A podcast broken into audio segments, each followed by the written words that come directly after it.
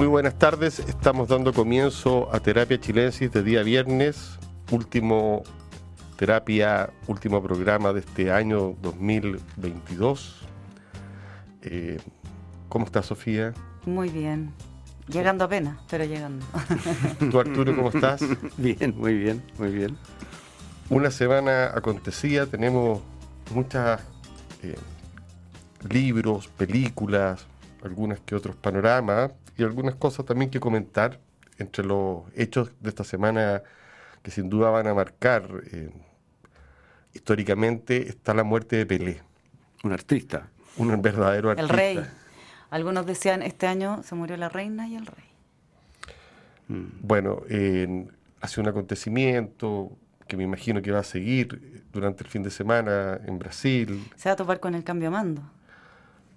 Por supuesto, Lula seguro que lo capitaliza. Mm. O, si no él, otro, digamos. Ahora Pelé apoyó a Bolsonaro en sus últimos tiempos. Sí. Mm. No era un personaje políticamente bien curioso, por decirlo menos. Muy cercano a la FIFA. Pero yo creo que su gracia sobre todo era jugar al fútbol. Total. Eh, curiosamente, yo estuve mirando, no tan curiosamente, porque se venía anunciando esta muerte mm. y como uno ya lo escucha en el YouTube o los computadores, y yo hablaba y con un par de amigos por teléfono, y a Pelé, me aparecían a cada rato videos de Pelé jugando, así que me puse a ver algunos, particularmente el Mundial de 1970, donde es espectacular.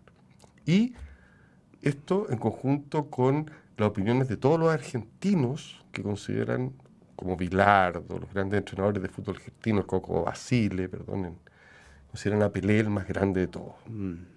Increíble. En la prensa argentina hay que decir que en general el comentario era murió el mejor jugador brasilero de la historia. sí, no, pero esto eran los comentarios especializados. ya.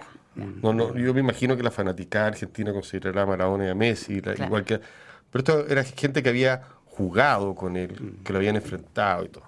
Yo quiero recomendarle a las personas que están en su casa una película que no es tan buena, pero sí que es muy entretenida, y es para la familia, y en la cual aparece Pelé. La película se llama Fuga a la Victoria, es del año 81, y fue dirigida por John Huston. Yo cuando la vi tenía 12 eh, años, y por supuesto quedé absolutamente rayado con la película. Ser Pelé? No, no solo quise ser Pelé, ya quería ser todo, futbolista, pero quería, o sea, fue la película que más me impresionó por razones que la gente va a poder entender fácilmente. El arquero del equipo donde juega Pelé en esta película, que acontece en la cárcel, es una película de la que habla un equipo de presidiarios donde está Pelé y el equipo de la gente, de los invasores, como alemanes o ruso. Estoy haciendo, estoy recordando algo. Eh, enfrentan el equipo nacional alemán ahora, me corrijo. Bueno, y dentro del equipo Pelé está Silvestre Stallone, que era arquero. Eh, juega un argentino que se llama Osvaldo Ardiles, que es el tipo que hacía la bicicleta, que pasaba la pelota por encima. Juega Pelé, está Michael Caine. Eh, es curioso por, por lo Max decirlo menos. Foncido, por ejemplo, eh, entre los actores. Y esta mezcla rarísima de tener y que, aparece en esta película, de tener a jugadores de fútbol actuando y luego jugando. Bueno, no quiero contarla ni hacer spoiler, es muy simple el relato. Pero ¿Será encontrable? Yo creo que sí. Creo que sí. Es del año 81, así que la recomiendo para la gente eh, que quiera ver con su hijo y mostrar cómo era Pelé, porque además hace todo tipo de piruetas y cosas. También hay un documental Sí, eso eh, para quienes en fin de semana quieran hacer una inducción a Pelé, en, hay, hay distintas alternativas. También hay, hay un documental en Netflix, se llama Pelé, que eh, sobre todo aborda los inicios de Pelé en el fútbol, eh, sus orígenes, y hay, hay un capítulo que a nosotros nos interesa particularmente, que es el Mundial del 62, mm. donde Pelé deslumbra, y está la pantera eh, se sorprende a todos en la cancha. Es un documental bien entretenido, interesante e ilustrativo. Y hay en Apple TV otro documental que se llama Pelé Eterno. También hay por ahí circulando uno, no sabría bien dónde, pero quizás se lo encuentren, de 2006 sobre Pelé también que se llama Once in a Lifetime. Muchas... Era, era un jugador eh, deslumbrante y, y, con una cosa simpática eh, que otros jugadores encuentro yo que no han tenido. Es decir, era un juego entretenido de ver, eh, con mucha astucia y con un cierto, yo diría un cierto buen humor. Yo, yo lo vi jugar, eh, era un niño, pero lo vi jugar, por ejemplo, por Santos, eh, aquí en Santiago, y hacer un gol casi de media cancha, que fue una cosa impresionante, eh, absolutamente impresionante, por, por la, lo inesperado, ¿no? porque más bien él hacía lo contrario, ¿no? era llegar cerca del arco y de repente, ¡pa! Era un jugador completo y, como digo, alegre. Muy querido, muy respetado también. A mí me... Es alegre, digo, su manera de jugar. Nunca, no pretendo, jamás lo conocí, obviamente. pero, bonito. pero, pero sí siempre vi películas de él y siempre tuve esa sensación, como de una manera, eh, no sé, liviana de tomarse su propio talento. Parece que, según lo que cuentan los que lo enfrentaron, Aquí hay un chileno famoso, el Chita Cruz, que sí, famoso. famoso, jugador mundial del 62. Bueno, eh, Pelé, una de sus particularidades como futbolista, según los especialistas de nuevo, era su dureza. ¿En la cancha? A, patada, dos patas más mm. te pegaba. Era muy bravo. Y los defensas le tenían. Fortaleza. Sí, y, duro, hablaban de, que una patada de Pelé no era... No eso que no era alto, ¿no? y tenía un salto doble también, que se queda en el aire. Eso era increíble lo y eso le permitió hacer un uno de sus goles más famosos de cabeza, eh, porque se sostenía en el aire, tenía como más una especie de segundo aire al saltar, y bueno, es una de sus destrezas no vamos a seguir con fútbol. Eh, no es nuestra, o sea, en las últimas 48 horas se ha hablado de Pelé. Pero Vale la pena. Lo, dije el otro día a propósito de otra cosa, pero repito la frase que escribió Juan Villoro ahora en este mundial, ¿no? Dios es redondo. Sí, tiene, por lo menos eh, tiene algo que ver con la circunferencia.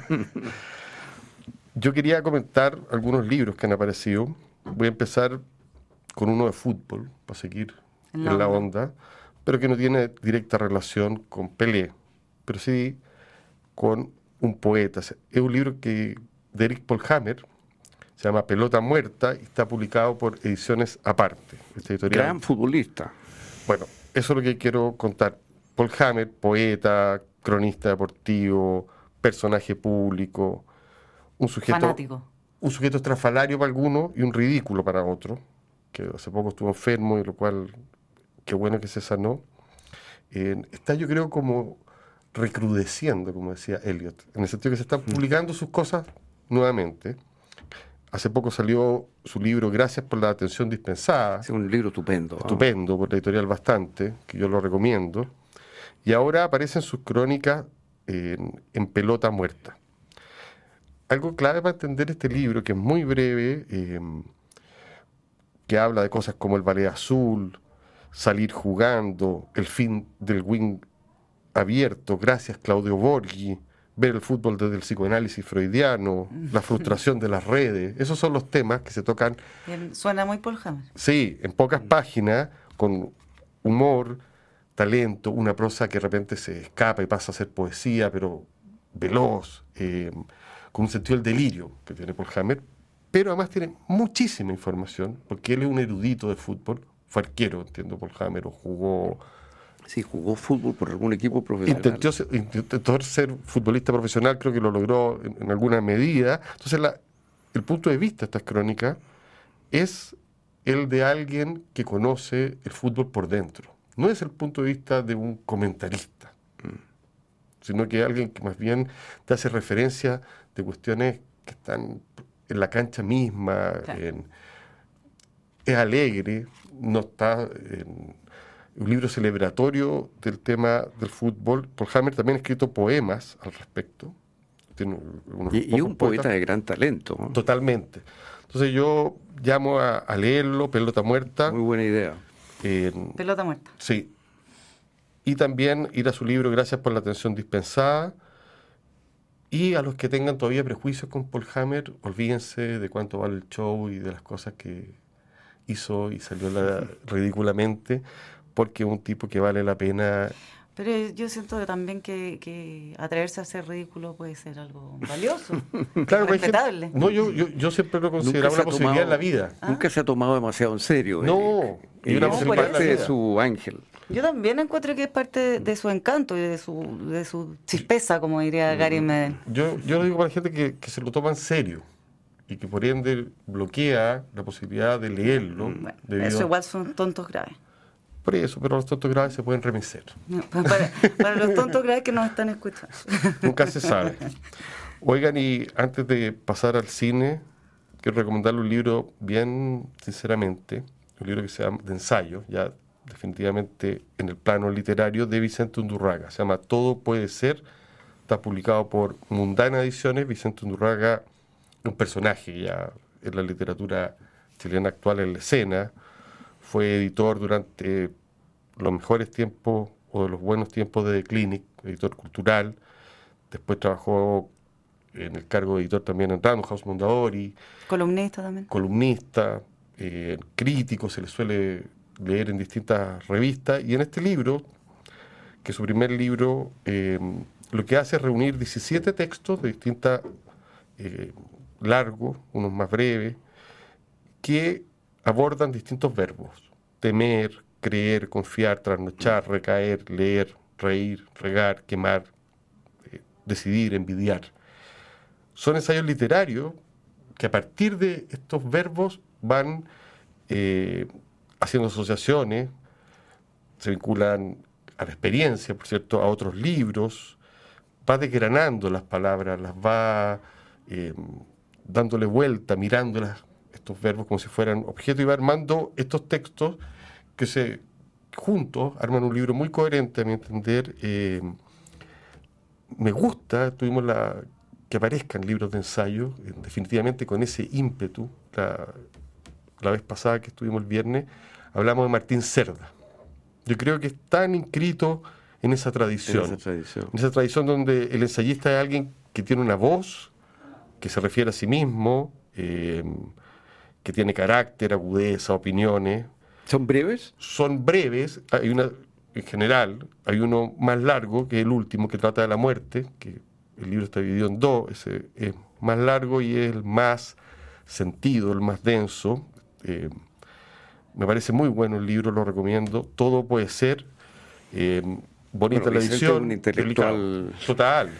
100%, ¿eh? de, gran, de gran nivel. Sí, sutil, hace sus pequeñas confesiones. Eh, Humor también. Sí, eso hace que el libro salga del plano de lo abstracto y lo insípido y tenga gusto y además eh, de placer leerlo. Leerlo y pensar junto a él, si eso mm. finalmente es lo que invita. Todo puede ser de Editorial Mundana. Me gustó muchísimo. Me Felicitaciones. Sí, buen título, buena extensión además. O sea, 150 páginas. Eh, un agrado realmente. Lo súper recomiendo. Muy bien. Tú estás muy dedicada a las series, según me informan por interno. No, no, no te informan bien. eh, no, sé, es que estuve viendo una serie, pero no, no, se me fue en este minuto igual. Pero, eh, ah, sí, estuve viendo una. He, estado consumiendo producto argentino. No sé si será una resaca mundialera. Vi una serie que se llama El Encargado, eh, es una serie que está en Star Plus y que es protagonizada por Franchella, este actor cómico, pero que también tiene otras facetas. Entretenida, pero no sé, no sé si le dedicaría tampoco, quizás me arrepiento de haberle dedicado los 11 capítulos que duró. Estás dedicada, eso confirma mi teoría que estás dedicada a la serie. Quiso borrarlo de, mi historia. Pero, pero bueno, es entretenida, eso por si algo le interesa. Pero quería comentar en esta oportunidad también un, documental argentino que vi en la plataforma Movie, que llegó ahí recientemente, y se llama López. Es un documental que sigue al artista argentino Marcos López, cineasta, y, artista visual y muy reconocido como fotógrafo. Hace mm. imágenes kitsch. Él ha bautizado lo suyo como pop latino, pero luego está todo el tiempo declarando que se murió el pop latino hasta que lo vuelve a resucitar una y otra vez. Es un personaje, me pareció muy eh, una versión latina eh, de, de Woody Allen, histérico, genial, creativo, neurótico, eh, está todo el tiempo yendo a chequearse al doctor, lo acompaña el, documentalista eh, Ulises Rosell al dentista, la conversación que tiene con el dentista, todo es entre disparatado, chistoso. Y bueno, él está en un momento de su vida que están pasando distintas cosas, su mujer se está yendo a vivir a México, se tiene que cambiar de la casa donde ha vivido toda su vida, entonces está un poquito teniendo una crisis y uno lo ve en un estado bastante eh, maníaco pero chistoso, siempre riéndose, como son los argentinos, como psicoanalizándose continuamente, va no sé, a comprar pan y le empieza a contar sus dramas al panadero, eh, va a sesiones de acupuntura, y no sabe qué hacer para dejar de sentir la tristeza que siente. Y, pero todo esto con, con como digo, con, con, humor también. Y eh, uno lo ve en acción, lo ve trabajando, lo ve montando estas sesiones fotográficas que son también así como un espectáculo. Tiene una obra que es bien eh, famosa que simula la última cena, pero donde aparecen puros tipos así argentinos, tipo parrillero, robusto, descamisado. Eh, hay partiendo unos trozos de carne, como una última cena en, en, modo grotesco. Eh, esa es como eh, asado en mendiolaza, así se llama esa obra que es como bien característica de su trabajo. Y acá, por ejemplo, uno lo ve en el documental montando la sesión fotográfica de eh, una portada de la revista Orsay, donde figura el, poeta Fernando Noy, vestido como a lo Che Guevara, pero un Che Guevara transvestido. Y, y es muy interesante, a mí me, me pareció muy entretenido verlo en acción, cómo va cómo va, trae así una pila de cachivaches de su casa, desde juguete hasta géneros, pendones, y monta esta escena absolutamente kitsch, eh, que terminan teniendo un efecto visual parecido un poquito a, Martin Parr, como esa, esa onda. Eh, yo no, no, no había, sabía como de la existencia del personaje, pero me, me entretuvo mucho conocerlo un poco más en este documental. Lo recomiendas totalmente. Recomiendo, López. Esto en movie, dije. En movie, para quienes tengan movie, sí. Oye, a propósito de Argentina, había en un, estas cosas breves que uno mira en el teléfono a Tarantino diciendo, hablando de su admiración por Darín. ¿Pero a propósito de Argentina, 1985? No sé, no, alcancé a, a, pesquisar más, pero porque era, era un, como digo, era muy corto. Mm. pero lo conocía perfectamente, había visto las películas, Tarantino, o sea, eh, quería trabajar con él, decía esas cosas. Me comentaste tú tras bambalinas el otro día que viste Argentina 1985 sí, y que te gustó. Sí. Está, curiosamente Argentina todo pasando, ¿eh? o sea, mundial, cine y se viene abajo teóricamente. Todas esas mezclas de mm. situaciones es parte del fin de año. Más vivos que nunca. Están más vivos que nunca, sí, sí. totalmente. Sí. Arturo. Arturo, tú estás... Mira, yo he estado leyendo eh, eh, eh, ensayos literarios. La vez pasada comentamos los, ensayos publicados por, ¿cómo se llamaba la editorial? Su, en ah. Suramérica. Suramérica. Suramérica. donde como que la gracia estaba en, en la visión de un escritor, desde dentro de la escritura.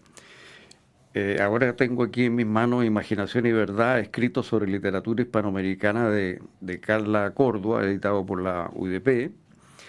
Y es la mirada de una filósofa, eh, pero de una filósofa con una gran sensibilidad literaria, una gran lectora, y, que hace un recorrido por autores eh, muy distintos. Ahora, los textos son muy dispares, hay algunos que son propiamente ensayos, otros, algunos son prólogos, otros son incluso una contraportada, o sea, son de distinta naturaleza, pero tienen en común eh, que comentan distintos escritores.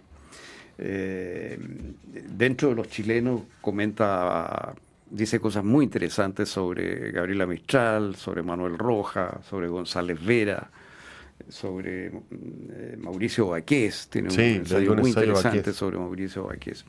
Pero aparte de, ser sobre literatura, yo creo que hay como un tema que recorre el libro, o gran parte del libro, que es eh, la relación entre ficción, entre literatura y la verdad. O sea, la pregunta es esa, digamos, ¿no? ¿Por qué, ¿por qué la ficción? ¿no? Y, y, en un artículo sobre Juan José Saer, el, el, novelista argentino, dice que eh, no se escriben ficciones para eludir los rigores que exige el tratamiento de la verdad, sino justamente para ponerla en evidencia. Mm. Eh, es la idea de la ficción que se aleja de la verdad, pero para llegar a, una suerte de verdad, difícil de... Este es un tema que la persigue a través del libro. Tiene un artículo en que discute este tema con algo que ha dicho Zurita sobre esto. Eh, y tiene también en su análisis de Juan Luis Martínez, que es un ensayo largo sobre Juan Luis Martínez, ahí se la ve luchando con el problema del sinsentido mm. que, que Juan Luis Martínez plantea en su poesía y hasta qué punto, bueno, si eso es verdad, digamos, hasta qué punto eso para ella tiene, es, desconsolador, tiene, tiene una visión un poco dramática eh, eh, de, lo que significa la poesía de Martínez. Pese a que menciona al pasar que hay algo lúdico, que sin duda lo hay en Martínez, pero habría un fondo trágico en, en, la poesía de Martínez. Eh, pero de nuevo es una lectura en la cual ella está viendo eso, ¿no?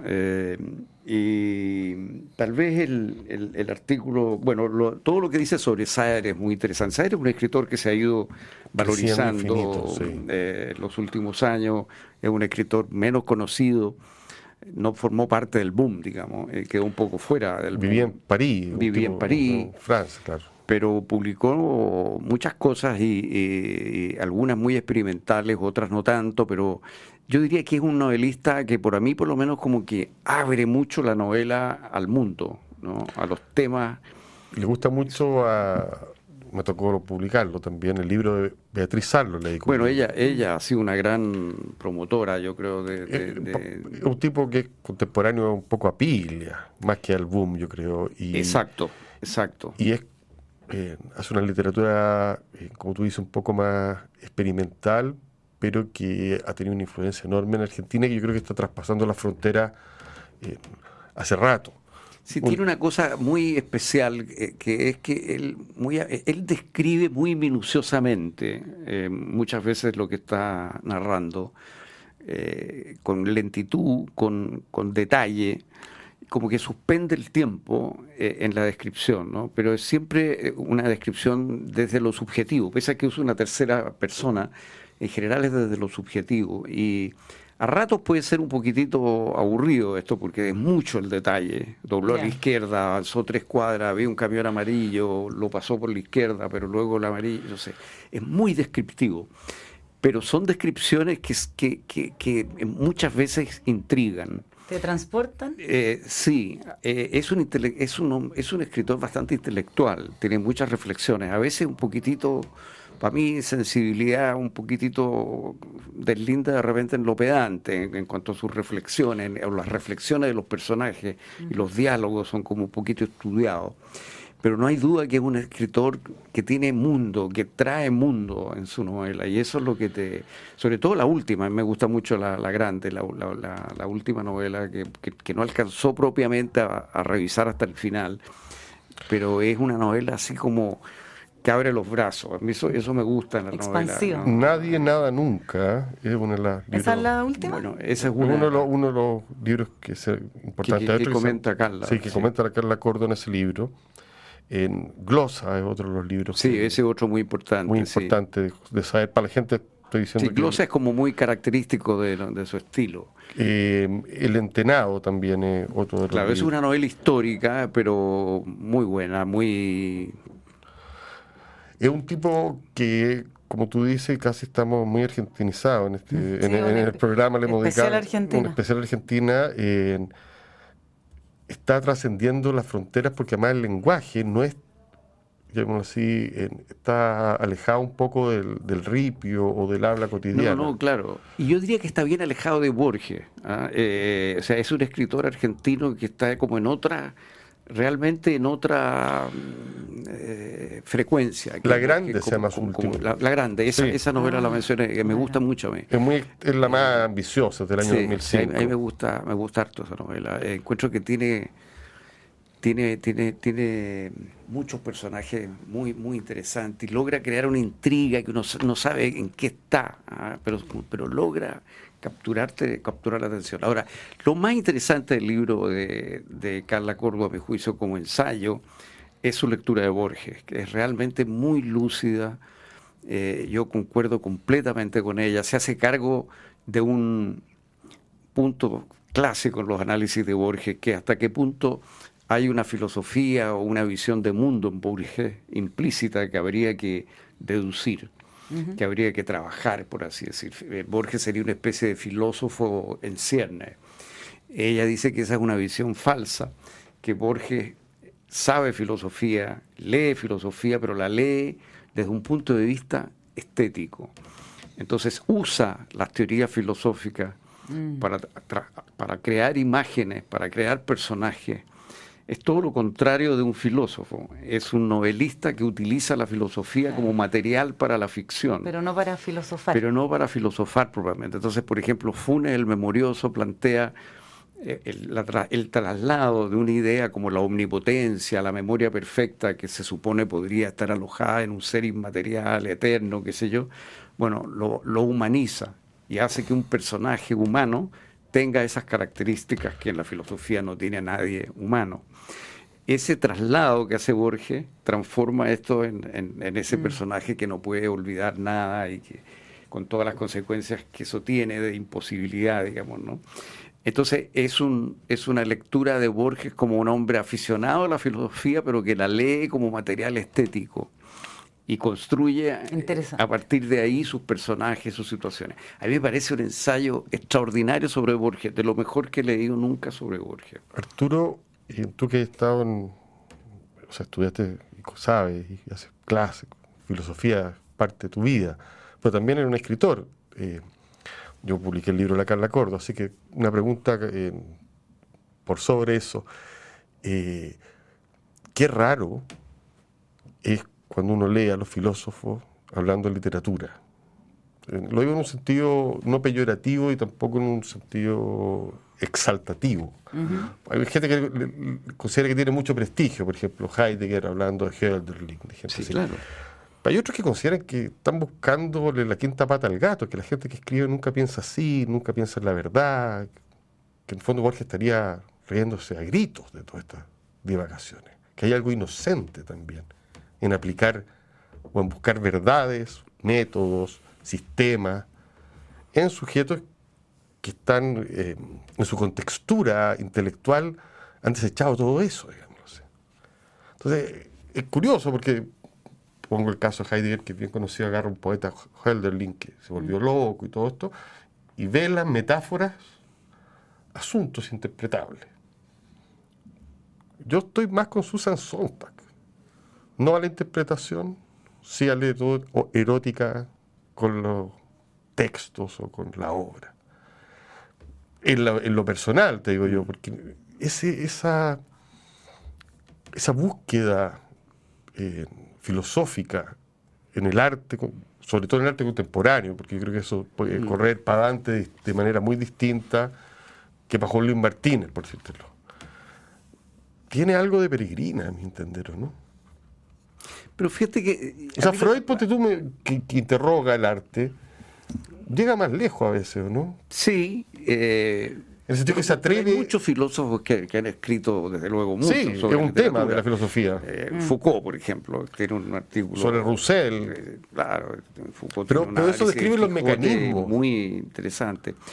Yo creo que son comentarios, o sea, yo creo que el arte eh, yo creo que la obra de arte produce o estimula comentarios. Tú vas a ver una película y salimos comentando la película, digamos, si vamos en grupo, tú sales comentando la película con alguien y por qué fue y, esto. Y cada quien lo hace desde su visión del mundo, entonces un filósofo lo hace desde ahí. No, eh, no, no, sé cuál... No hay crítica. ¿Te parece que no son los mejores eh, interpretadores?